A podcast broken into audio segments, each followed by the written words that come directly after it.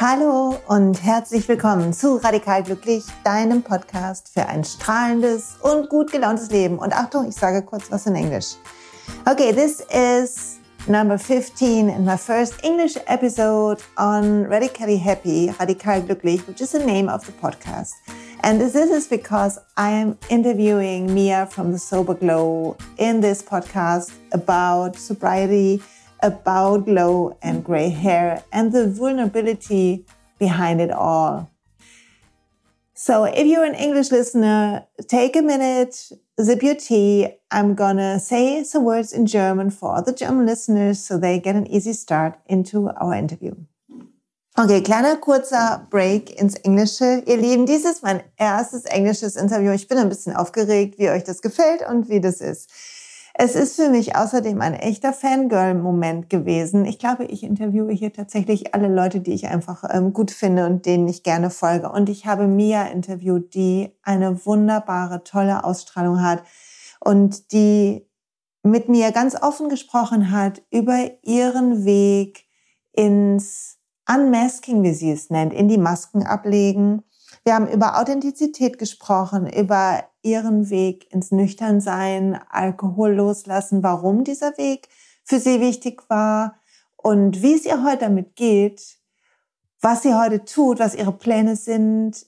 Und wir sind über diesen Weg auch auf graue Haare gekommen, weil das ist, wie ich sie gefunden habe. Ich habe ihren Instagram-Account von einer Freundin empfohlen gekriegt, weil sie halt auch ungefähr zur gleichen Zeit sich entschieden hat, grau zu werden. Und wir sprechen über all das, was uns auf dem Weg begleitet, mehr wir selbst zu werden. Und wie sie im Moment lebt, was sich in ihrem Leben alles geändert hat durch diese Entscheidung, ähm, was sie für eine Arbeit macht, was sie als Hauptjob macht. Sie ist nämlich nicht äh, Instagram-Influencerin, sondern macht auch noch andere Dinge. Darum geht's im Podcast.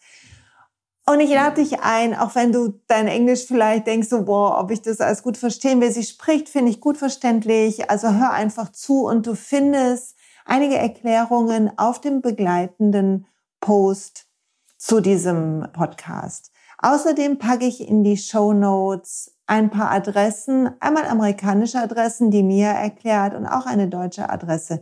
Falls das Thema Alkohol dir Sorgen bereitet, dann ist es gut, sich Hilfe zu holen. Und wo du Hilfe finden kannst, findest du unten in den Show Notes. Sorg für dich, kümmere dich um dich, sollte das ein Thema sein. Und jetzt wünsche ich dir viel Spaß bei dieser Folge, viel Spaß mit mir und verzeihe, falls mein Englisch ein wenig gewöhnungsbedürftig ist.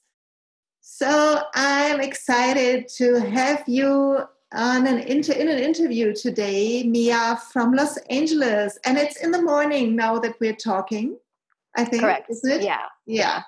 It's in the evening here in Duisburg, and um, I'm happy to talk with you about your journey to happiness because I keep coming back, especially to your Instagram account, but also to your homepage to see what you are doing. And I think you're so amazing, inspiring. And let's let's hear what your journey on happiness was about or is about. Um, I guess uh, I I'm not sure if I was looking to make my life more happy, but I was looking to make it a little bit more peaceful or a lot more peaceful. Um, my Instagram account that you talk about is all about my story um, becoming sober and what life looks like on the other side of the drinking lifestyle. Excuse me if I clear my throat a lot today. Um, so that's how I started the Sober Glow. Um, and, you know, oddly enough, when you give up alcohol, something that's, you know, bringing down your vibration, you will find happiness. And it's, you know, it's, it's tough to say if one way of doing things is better than the other because everybody's different. But I would say that being a sober woman has definitely made me more happy. So and has brought more happy opportunities as well. And was it a decision you uh, made like from one day to the other, or was it a process um, oh, becoming gosh, no. sober? Yeah. um, it was a very long um, road, a very long decision process. Um, I actually knew right away when I started drinking as a young girl that it wasn't for me. I knew that uh, if I messed with it too much, it probably was going to be a problem. Although I just continued to. I drank in high school, I drank in my 20s, growing up pretty much in New York City, um, dancing on bar tops, uh, working in a bar, uh, hanging out with all of my girlfriends who worked in the bar as well. Um, uh, I knew that the life that I wanted for myself was not going to happen if I continued living that lifestyle. And the common denominator in all of it was always 100% alcohol. So um, I did not quit drinking until I was 39 years old. I'm 42 now. Um, my four year sober anniversary comes up in September of this year. And uh, when I was 39, um, I I had this like I don't I don't want to call it a premonition, but I had this um, feeling that I, I, knew that I was going to be a sober woman by the by the time I was 40 years old. Not, not that I wanted to be, but I just knew it was going to happen. Um, and I just got a head start. I got 11 months of a head start to 40. So cool. That's cool. It's yeah. often that when um, we have like we call it a round birthday. I don't know what you call it in America, but when there is a zero at the end of the number, that we do massive changes. Oh, did, did you okay. notice that? Like, it's because I think we're questioning things when we turn into a new decade. Mm-hmm. Absolutely, especially 40. yeah, yeah. Well, I'm going to turn 50 next year, so let's see what that brings up to. Nice. yeah. so you taught, uh, you said that you kind of knew that you wouldn't be able to live the life you wanted for yourself. So how, what kind of vision did you have that kept you thinking about quitting drink to drink? Okay. Um, well, on the outside, it looked it looked fine. Really, it did. Um, I was putting myself through school. I was supporting myself. I was making a, a fairly good amount of money working in the bars of New York City or of the bar um, in New York City. I was able to um, support myself 100% plus some. I decided while I was working in the bar that I wanted to become a yoga instructor. I was always very into health and fitness. Um, I loved to uh, go on retreats and you know try the latest cleanses and um, do everything that was healthy and trendy. Um, so I I got into yoga when I was in my 20s. Did a yoga teacher training. Did several actually. Fell in love with it. So I was looking the part. Um, and I was really trying to act the part as well. But you know, I would teach my yoga classes in the morning and then at night i'd be dancing on the bar like i said um, or smoking cigarettes running around to dive bars in new york city. It just it was very contradictory um, the life i was living. And i wanted more of the peace that yoga was supposed to bring me not just looking peaceful do you know what I mean? Oh, I I understand it so much. It's um, the yoga journey led me to eating mostly plant based. Led me to um, drink less, less, less alcohol. A week free now, sober. Let's see where that goes to. I don't know yet. All right. Yeah, yeah. I, I no pressure. Like, no, I don't. I'm not putting pressure on it, but I felt like, well, it's it's about it. It's it's about time to try it. Mm-hmm. I feel like it's about time to try it. What it, what that does for me. Um, but I don't like being drunk uh, several years now. I used to cover uncertainty and insecurity a lot with drinking in my early 20s. I remember mm-hmm. that, like, couldn't go out on the dance floor without feeling a little dizzy. I don't oh, know. for sure.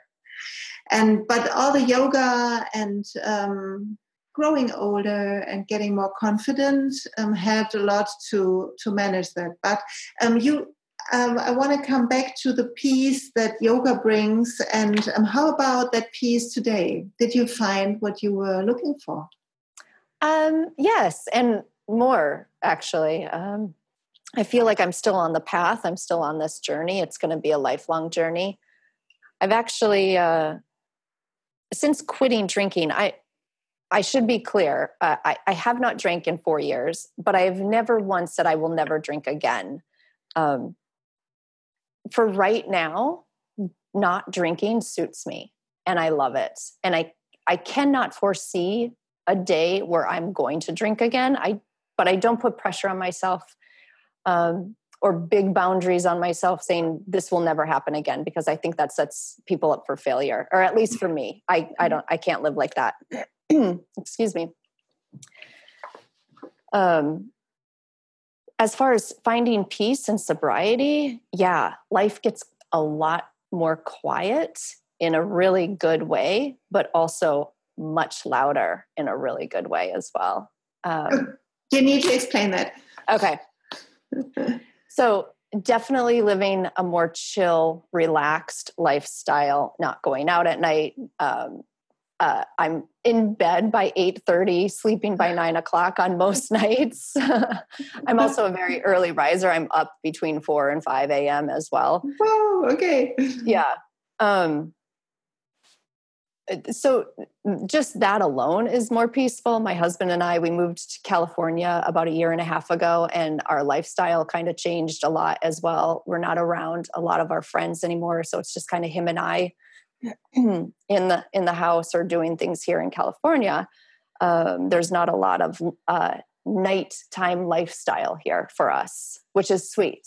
Yeah. more daytime lifestyle and that's exactly what we're looking for and when I say life gets louder in a really good way, it's because I'm more present for it. I'm there for it. Things that I'm doing, um, I'm connected with, as opposed to, say, if I go out with a friend, I'm out with my friend, I am talking to her and connecting to her and uh, really being there with her as opposed to when I used to go out with a girlfriend, we would go to a bar, it was loud, you can't hear each other talk um, you're getting drunk little by little um, you're disconnecting. When you when you actually think you're connecting with someone over drinks you're actually disconnecting from them. Um, you're you're disconnecting not only from yourself from the outside world but you're disconnecting from the person sitting in front of you which i didn't want to do that anymore. Um, because when you're sitting there with someone talking and you're thinking about should i have another drink? you're not really paying attention you know and let alone if you even remember the conversation the night before. And more than likely those conversations when you're drunk connecting slash disconnecting with your girlfriends it's all bullshit anyway. Can i swear i'm so sorry. Oh yeah that's how you can do everything you want. Okay. So you really just uh, being in relationships as a sober person is loud and vibrant and it's just a great way to be connected to another human. It's not always the best and the you know it can go either way. Like sometimes you realize you don't want to be connected to that person anymore um, but in the bigger sense of things that's what i mean by it gets really loud in the nicest best way and did you um, about um, feeling or connecting really to people? Did you lose friends or did connections drop away? How was that? Did you had like drinking buddies, party buddies who couldn't um, face the mirror you um, maybe was for them? Um, yeah, this is it's it's tricky because I was in New York for 20 years, and most of my core girlfriends were the girlfriends that I met in the bar, and they all drank as much as I did. And we continued that, even though we went off, we left the bar, we went into our own careers. We would, whenever we got together, it was that same mentality of drinking. And when I quit drinking, um, I didn't tell anyone right away. It was one of the first times I had tried drinking or tried not drinking um, a lot and would tell everybody right away, I'm no longer drinking, or I'm going to do 90 days here or 60 days here. But this time it was different. I didn't tell anyone other than my husband. And I waited about 100 days before I actually said something out loud publicly. And it it switched a little bit a little bit. Everyone was kind of questioning me like how long is this forever? Like when will you drink again? When can we go out for brunch again? Um well, you because still eat? Oh for sure yeah. Um and the thing is i was still going out with my husband and my girlfriends. I just wasn't drinking. So no one no one truly knew what was going on. They didn't know what I had in the back of my mind that I wasn't going forward with drinking. I just didn't talk about it. And if they asked, you know, it I just kind of blew it off a little bit. Um so when I actually did start talking about it publicly and everyone was kind of questioning me, no one really backed away from me too much I can think of a relationship or two that changed and I know that a couple things were said um, for a lack of a better term behind my back about it that I wasn't too impressed with and I just realized you know okay like this is what people talk about you know relationships are going to change when you get sober especially your drinking friends um, and I thought that you know my drinking friends were my friends. They were, and they still are. Other than you know one or two where you know the, relationship isn't where it used to be, and it probably never will be. Um, and I think what you said earlier, that mirror, you know, I can't I can't explain it for someone else's side and not wanting to be around me, but I can imagine that that's probably what it is. So uh, they don't want they don't want to address their own drinking. Well, yeah, I I feel um, I that's my imagination because I feel the way when I um, when I'm um, at a dinner and I don't like to talk about it because every time I say I don't eat meat and no no fish please and no eggs and all that stuff, then people keep telling me um, about how much um, bio uh, organic uh, meat and how less they eat. And it's like they're feeling bad and it's like oh, eat whatever you want. I just don't want to be there anymore. And i feel it might be the same with alcohol too. Have you ever on that journey um, question um, your journey? Or was it like from day one feeling glowy and glamorous and oh wonderful? hell no. No i mean okay so I, I i tend to get a lot of slack for this because i'm super boisterous about the sober lifestyle. I do not believe that everybody needs to be sober. Absolutely i don't live my life like that. Um i just want to be sober so i'm going to come from my perspective. Whatever anybody else wants to do they can do. That said so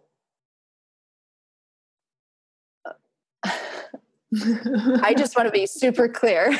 yeah, well, I mean, um, I am not judging anybody, but when I say that sobriety has been one of the the best things in my life, I am so serious about that.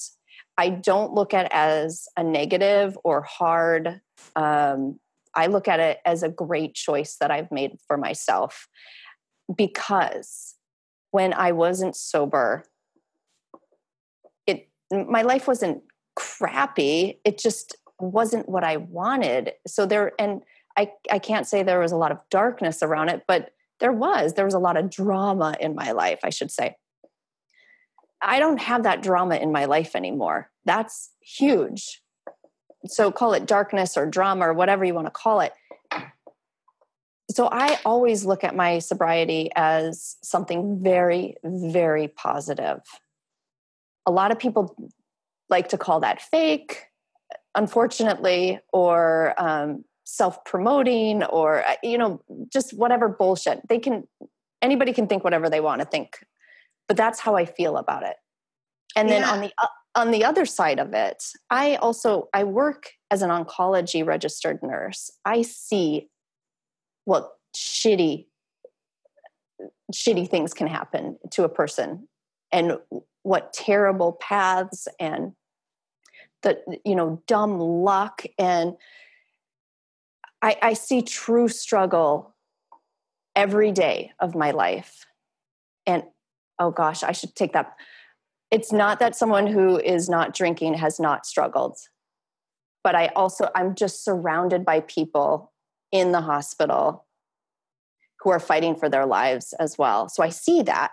So when i come onto instagram that's my place of like fun happiness silliness like how great is this that we made this choice you know because at work it's it I'm surrounded in that stress bubble. So Instagram is like my happy place. um, and and again, I just want to say, like, yes, I see people struggling in the hospital with cancer. I also know that there is a very, very difficult struggle for people with alcohol. I don't want to dismiss that in any way, shape, or form. So I hope that's clear. Um, but I'm just making the contrast of why I'm so up um, uplifting around my sobriety because during the day I'm super fucking stressed out, you know? Well, yeah, and it keeps, it might be um, putting, it might put things in the right um, priorities when you see true struggles, like we all have, but cancer um, is, is one of the bad things that can happen to us, I believe. And um, the choices we make in life should make us feel good. So why not be happy about it? Yeah, it's it, it, it's perspective, and everybody yeah. has their own perspective and their own journey, and not everybody is sober by choice. Not everybody wants to be sober. Um, I'm I'm grateful I had the choice and I had the resources and um, the ability to make the choice and I had support in my life and it turned out well for me. I am yeah. grateful for that. But I absolutely will not stop shining my bright light on that choice so others can be more comfortable with it. Yeah, and you can only like when people um, say stuff about you behind your back or um, writing messages on on Instagram or wherever places mm. they can do it, they mm. will mm-hmm. do, and it says more about them them and their struggle. I feel so. It's like um, I think Gabby Bernstein once said, uh, "Forgive and delete." So I feel that. Oh. That's what oh, I, I like. Forgive and delete. All right, I should keep that in mind. I like that. So how, how I manage it. So I would love to talk with you about another subject because I found you not on your sober journey, but a friend suggested I should see your profile because you have gray hair too. And I'm uh, on a great journey for two years. So, how did that come? Tell me about your gray journey. Love it. Love it. Um, thank you for letting me talk about it. Um, so I call my releasing alcohol my unmasking, unmasking. So letting go of the hair dye was just another way for me to unmask um, myself. I had been wanting to stop coloring my hair for many years, and I got a lot of naysayers like, absolutely not. You're crazy. Are you out of your mind? My husband would like give me weird looks like, okay, babe, you can do whatever you want but are, you, are you sure? Yeah, are you sure you want this? um, but it's a lot like giving up alcohol for me because it's a, it's I went through the same vulnerabilities, the same questioning myself. How are people going to, you know, um, react to this? Wearing a head full of silver hair is like wearing your heart right on your shoulder. It, it's your vulnerability right there. Um, and I don't know what it was. We moved out to California. I didn't know that many people. And I just, I had my hair colored a couple of times, maybe two or three times out here. And I just said, you know what? Let's screw it. Let's do this. I canceled my appointment. And then I did a huge Google search and found a gray hair transition specialist in uh, the LA area and I went out to her, and she pretty much stripped all the color from my hair, strand by strand. Um, it cost a ton of money. It took all day and all night for her to do, and she only did the sides of my hair and the top, or I, sides of my head and the top of my head. So I still had like the back of my head was dyed brown, and then the sides and the top were this. Bleached blonde that the, they had put gray gloss in it and i wasn't really aware of what was happening. The gray gloss lasted like three days. Mm. and then as soon as i washed that out i had bleached hair. So i put i said absolutely no way i'm not going to do this anymore. I'm going to put it in a bun and i left it there for about 16 months. And i just i chopped a, a ton of it off um, I left it long enough so I could wear it up and back. And then my hair grows super fast.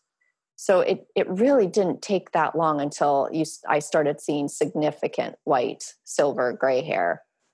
Um, and I just cut the end color off um, this month. So.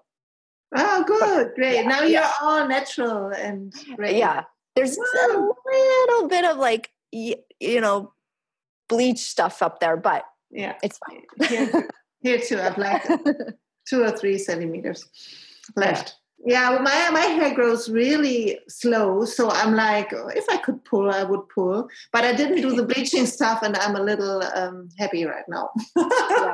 yeah. Wait, and you're blonde too, right? Yeah, you're... I'm blonde. I was blonde too. I had blonde dyed hair, but not that um, that um, or not not white. Yeah. And I'm natural, like dark blonde. So, and now it's all gray in front. So I love it. I love the hair. Yeah. But I had lots of people telling me, "Oh no, you can't do it, and you you look older." And I had men with no hair telling me, "Are you sure?" I'm like, "Well, should we really talk about hair? Do you want? Yeah.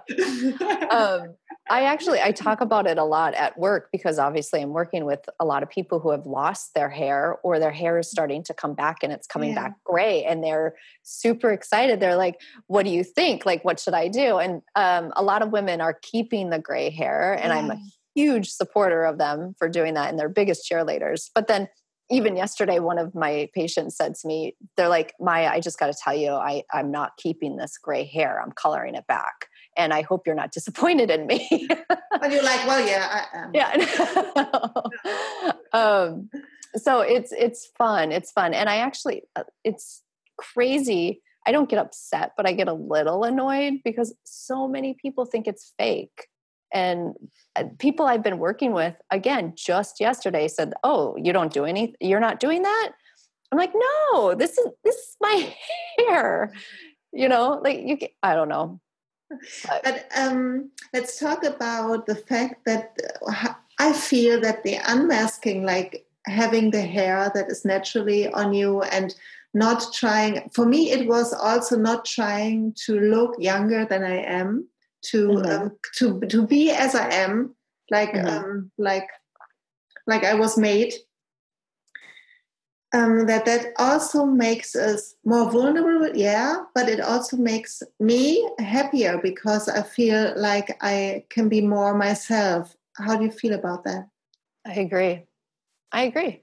Absolutely. Um, I'm not, I guess I wouldn't use the word vulnerable anymore with it. I'm actually quite proud of it. I love it. I love talking about it. I love it when women ask me about it. Um, more and more uh, people are stopping me and asking if it's real, uh, why. I haven't really gotten a lot of naysayers with it. Um, one or two patients who have given me a little grief about what I've done to myself, but um, all in good fun. Okay, yeah, well, that's good. Yeah, yeah. And if anyone doesn't like it, they haven't told me, and quite frankly, I don't give a shit. um, I'm quite happy with it. Uh, I will never, never, ever, and I, you know, I don't even say this about drinking, but I will never color my hair again. I won't put anything in it. Um, so, yeah, me neither. Me neither. Yeah. I totally agree. So, I would love to switch to what else you do. You you talked about your sleeping time and, and getting up really early in the morning. So let's see which kind of rituals or routines do you have to keep on track and keep yourself focused and clear. Um, do um, do you have some things you can tell me? Yeah. Um, well, I love expressive writing. I'm a big journal writer, um, not necessarily one that I want to ever look back on in a month or two years or anything like that. When it comes to expressive writing, I call it, um, and sorry again for swearing, but I, I call it my fuck you journal.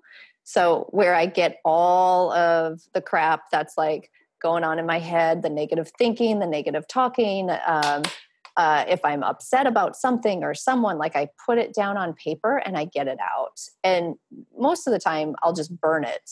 Um, uh, but I never, I never read it again. It's it's not to be read again. It's just to get out. Um, big fan of that. Um, that's one of my favorite tools. I just, um, well, not just, I just started uh, doing my teacher certification or healer certification, whatever you want to call it, with David Elliott. Uh, he is a breathwork healer, and oh, I saw that in your story. Oh my God, it's it's truly one of the best things I've ever um, come into contact with. I did it back in New York with um, this woman one time, and I remember walking out of the class being like, oh my God. Uh, it was the first time that I had done something like that since I was sober. And that's exactly the feeling that I was looking for every time I had a drink of alcohol.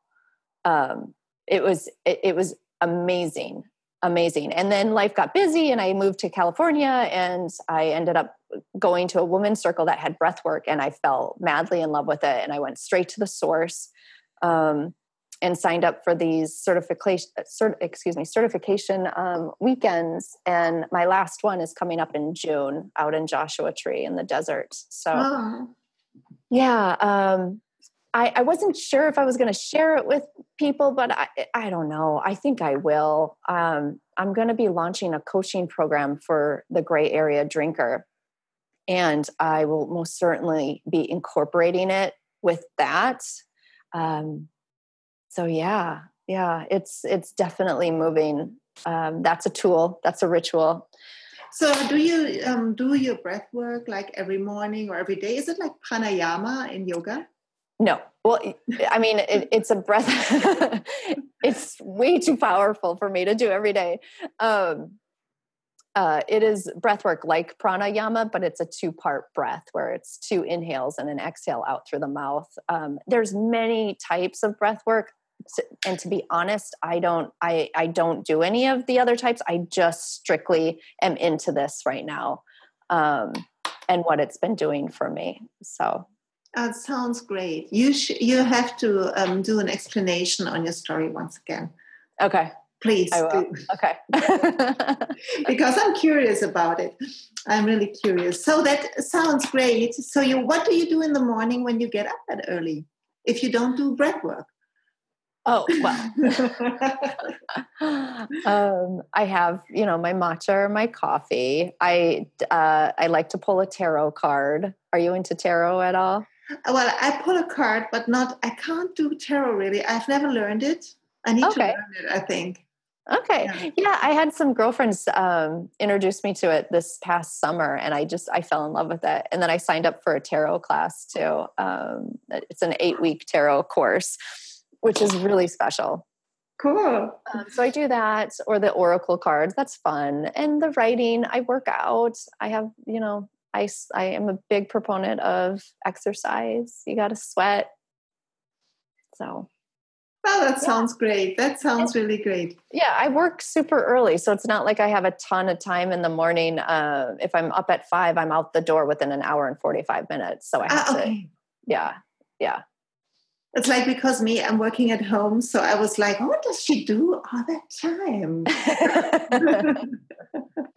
okay, so I want to ask you about.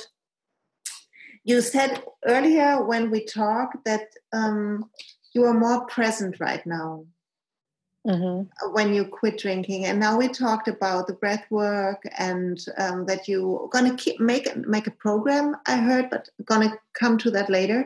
Okay. But I would love to know what else helped you to be more in the moment, to be more present. Because, which is, I'm talking about myself, it's like kind of, I get distracted really, really, really soon even if I'm meditating or every day and doing yoga every day, I'm still like, oh. Yeah. So what helps you being being present and not procrastinating things, just doing your stuff and not being in the past in the future all the time? Oh, well, I mean, I'm certainly doing all those things too. I just don't do them a lot. Um, and it, it's all relative as well. When I was drinking, I was constantly thinking about who I'm going out with, what are we going to do, which party are we going to, which place are we going to, and then the next day was this. I feel like crap. I I'm going to eat like crap to make myself feel better, and then maybe I'll have the hair of the dog. We'll go out for brunch or dinner. To you know, just it was this constant like. It was a, almost like a chasing of a tail like you're never going to achieve this happiness because it, it's just a vicious cycle. Um, but now you when you take that out when you're not thinking about drinking or drinking or recovering from drinking there's so much time and space to do other things. Um, it alleviates a lot of mental blockage. Um, it, it it just clears uh, mm-hmm. the energy around it and you have all this new energy um, and being present for me is just learning to be soft learning to be truthful um, uh, apologizing right away if i know i've done something wrong um, and, and telling on myself uh, calling myself out on my own bullshit and just uh, forgiving myself and and finding grace in how I live. Um, I hope that, I mean, I hope that uh, it comes across as just being soft with oneself in all of this space is where I find that peace. Yeah, that's that makes sense. Yeah, that makes total sense because I feel like uh, some of the distractions come from um, they aim to um, to do stuff um, to prove something. And being soft means to accept and the moment and oneself too and other persons too. So yeah that makes sense for me mm-hmm. of course. Yeah. So you talked about a program you're launching and i um, saw you did a quite a you you did some um, put out some questions for your community for your online community mm-hmm. about gray area drinking. So you might need to explain what um, you call gray area drinking means for people who haven't yet followed you but of course will soon will. Sure. Um, okay so i posted 11 questions and um, oh gosh i'll have to it, it, there questions on the site, the niaaa.nih.gov. Uh, forgive me, I don't remember exactly what it stands You're for. You're going to give me the link and I'm going to put it in the show notes. Okay, okay, perfect. Um, and it's not actually a gray area drinking this site. This site was all about alcohol use disorder. So, mm-hmm. on a scale of like, how many of these questions out of 11 are you answering yes to? And if you are answering yes, you might have an alcohol use disorder. It's not labeling anyone as a quote unquote alcoholic. It's not telling anyone they have an, a physical addiction to alcohol. It's just alcohol use disorder. Now, it, my words and the words of someone who I've um, studied with, Jolene Park, this qualifies as gray area drinking.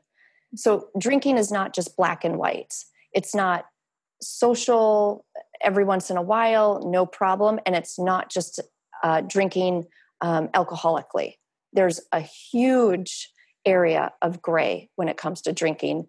And I myself absolutely fell into that area. And sometimes it was light gray, sometimes it was mid gray, sometimes it was dark gray. But it was never completely normal and it was never alcoholic. So there's a huge amount of space right there. So when I posted these questions from this website, they weren't my questions, they were word for word the questions from the site. I answered them though personally for myself. And I shared my personal experience and my answers online and then um, allowed space for other people to answer those questions, whether they did it on my site on Instagram or if they did it. Uh, I got a lot of direct messages with people's answers, or if they just did it personally for themselves. Um, and I got a lot of feedback from that. Un- unfortunately, it for whatever reason, it triggered seemingly a lot of people. Um, I got a lot of negative comments, a lot of negative feedback directly to me, and I'm I, I can't for sure say why, other than it triggered people. Um, but this is the area that I absolutely want to focus my work in this gray area, um, alcohol use disorder, whatever you want to call it, because I believe that so many people have this thinking that if my life is, if I'm not an alcoholic, if my life isn't down in the dumps and, you know, I, I'm not labeling myself or I don't identify as an adult alcoholic, then everything else is fine when it's not fine. Um, so my work is focusing in that middle with women on you've got to listen to that voice because everybody has the voice. And they may not be listening to it or they may be choosing to ignore it. There's that voice telling you if telling you that something's not right about this. And i want to make sure that people know that it's okay to stop drinking even if you don't think you're an alcoholic a lot of people just don't they're like oh i'm it's fine it's fine life is fine. I don't have to stop drinking or i don't want to stop drinking. Listen like drinking was fun for me. Some of my best memories is all around alcohol but it's just not worth it anymore. Um, and I want people to know that it's okay to be on this side, to not be a drinker, and you're you're going to survive. You're going to thrive. Um, and it doesn't have to be black and white. It's it's not. I just yeah. want people to be aware of that gray area. Yeah, that's so true. Thank you for the explanation. Yeah.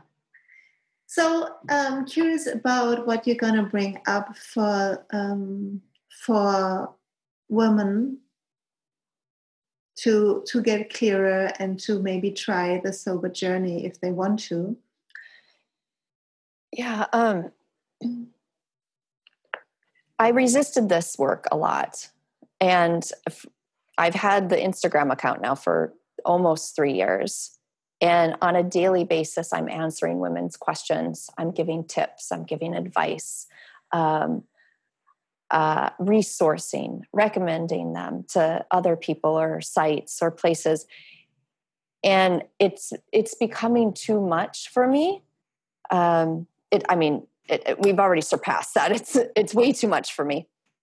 Um, and I want to be able to work with women more directly on a one-on-one basis because I, I want to see their progress. I I hate I hate answering someone, giving them an, you know, all of myself in a question of theirs and then they ghost. I never know. I never know what happens. Yeah. Um, oh, I feel you. yeah.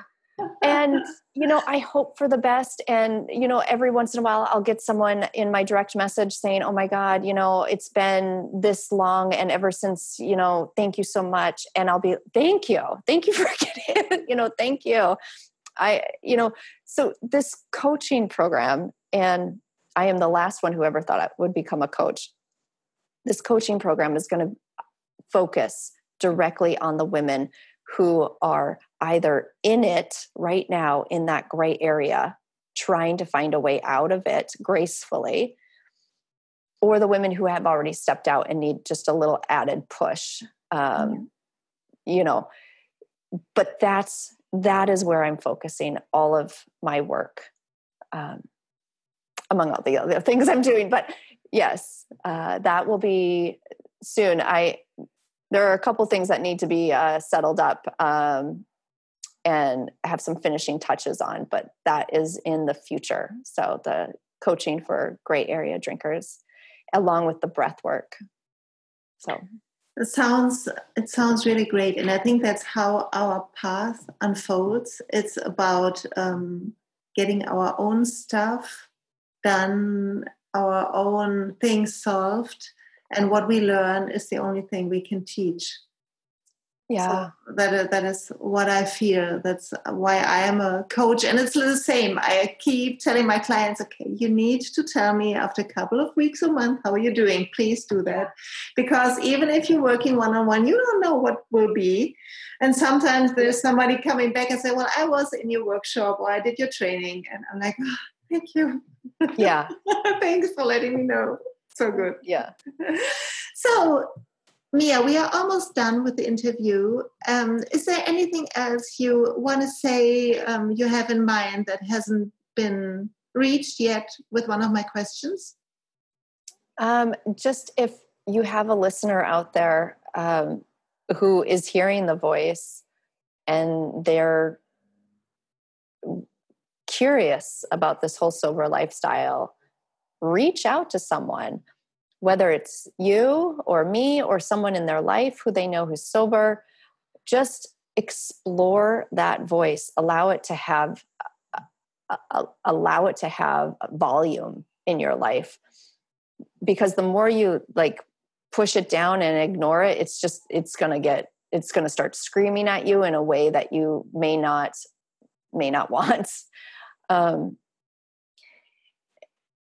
and oh, oh, gosh i mean that's that's the what i got right now is you just got to reach out and trust it and uh, explore. Do something that inspires you. Um, when i first quit drinking i started meditating writing and working out and those were my three non-negotiables.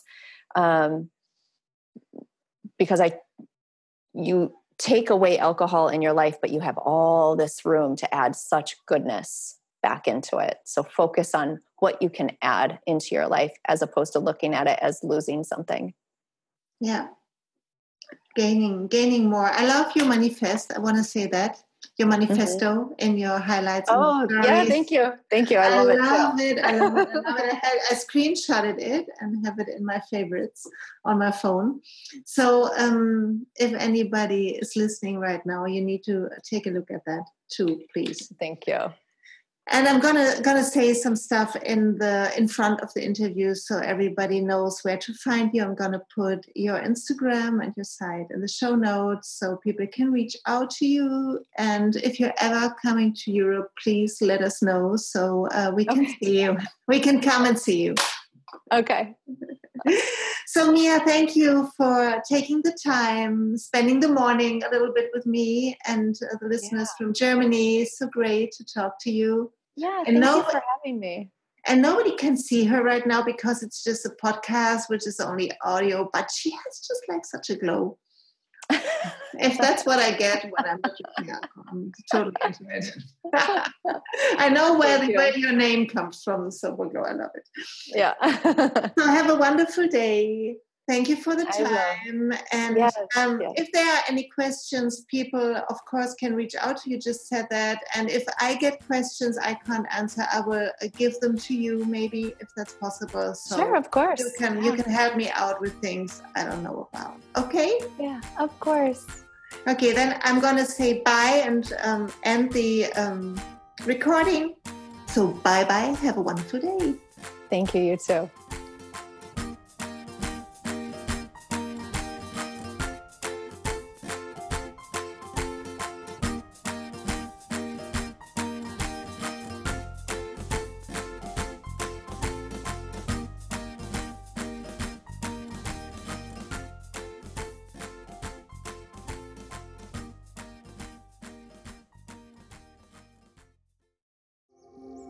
Hey und pst, es gibt einen neuen Podcast von mir, der ursprünglich auf einer von mir geschaffenen Kursplattform nur zur Verfügung gestellt wurde. Er heißt Zurück zur Natur und ich beschreibe darin, wie ich ätherische Öle und Supplements nutze und was ich den Leuten, die das mit mir entdecken, rate.